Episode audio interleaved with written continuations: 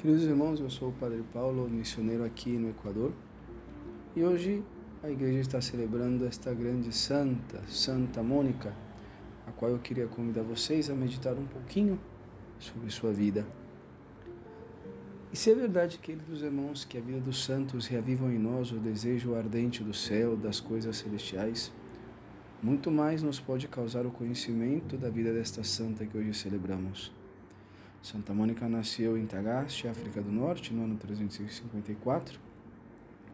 Seu nome se de, significava dedicada à oração e à vida espiritual.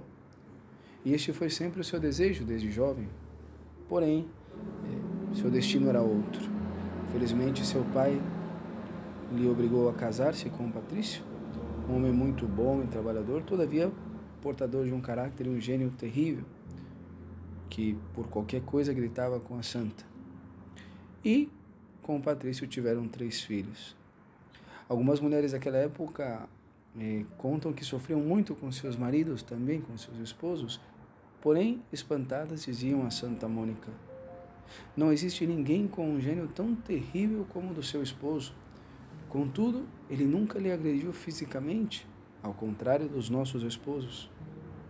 E Santa Mônica responde: é que quando meu esposo está de mau gênio é quando eu mais me esforço para estar de bom gênio. Quando ele grita, eu calo. E como para uma discussão são necessárias duas pessoas, eu não aceito tal provocação e não discutimos. E assim Santa Mônica ia mantendo seu matrimônio não com poucas cruzes. Patrício, depois de 30 anos de casado e das incessantes orações de sua esposa, se converte ao catolicismo pede para ser batizado e depois de um ano vem a falecer. Porém, seus últimos momentos viveu santamente. Neste mesmo período, outro calvário se iniciava na vida de Santa Mônica. E aqui é onde entra o santo que vamos servir amanhã, Santo Agostinho, que era o seu filho mais velho. Agostinho era extremamente inteligente e por isso seus pais lhe enviam para a capital para terminar seus estudos. Porém, este foi o grande mal. Seu pai Patrício se preocupou demasiadamente pelos seus estudos, não pela sua carreira, porém, fazendo que o filho se esquecesse completamente de sua alma, das coisas espirituais e do desejo do céu. Assim que aquele jovem, muito capaz, virtuoso, começa a cair de mal a pior, de pecado em pecado, bebedeiras, mau comportamento, chegando incluso a viver um tempo com uma mulher Santo Agostinho permanece nessa vida por anos, fazendo com que Santa Mônica derramasse rios de lágrimas pela conversão do seu filho.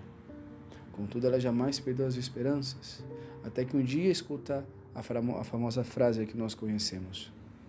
Escutou de um sacerdote: Fique tranquila, porque é impossível que se perda um filho depois de derramar tantas lágrimas. Não, não tardou muito e Santo Agostinho conhece um grande, grande santo chamado São Ambrósio, o bispo, que lhe conquista o coração com sua extrema sabedoria e eloquência. E pouco tempo depois, Santo Agostinho também pede para ser batizado e se converte. Já convertido, Santo Agostinho peça a avançar rapidamente na vida espiritual, se ordena sacerdote e, neste momento, ele e sua mãe decidem voltar para sua terra natal. E é aí onde Santo Agostinho tem uma das conversações, das, das conversas mais lindas com sua mãe. E relata ele no seu livro Confissões. Estamos, estando bem perto o dia em que ela deixaria esta vida, dia que conhecias e ignorávamos, aconteceu por oculta disposição tua, como penso, que eu e ela estivéssemos sentados sozinhos perto da janela que dava para o jardim da casa onde nós tínhamos hospedados, junto à hóstia tiberina. Falávamos a sós com muita doçura e esquecendo-nos do passado, com os olhos no futuro, indagávamos entre nós sobre a verdade presente. Quem és tu? Como seria a vida futura e eterna dos santos? Que os olhos não viram, nem os ouvidos ouviram, nem subiu ao coração do homem. Então ela disse: Filho, quanto a mim, nada mais me agrada nesta vida. Que faço ainda e por que ainda estou aqui, não sei. Toda a esperança terrena já me desapareceu. Uma só coisa me fazia desejar permanecer por algum tempo nesta vida: ver-te cristão católico antes de morrer. Deus me atendeu com maior generosidade, porque te vejo até como seu servo, desprezando a felicidade terrena. Que faço aqui? E pouco tempo depois, Santa Mônica vem a falecer. Bom, queridos irmãos, esse foi um pequeno resumo da vida desta santa que hoje nós estamos celebrando, não? E é importantíssimo entender e conhecer a vida dos santos, principalmente de Santa Mônica, porque os santos nos ensinam por quais caminhos nós devemos andar e não deve ser outro. Os santos nos ensinam não a ter, a ter os mesmos sentimentos de Cristo. Por quê? Porque eles já alcançaram aquilo que nós buscamos.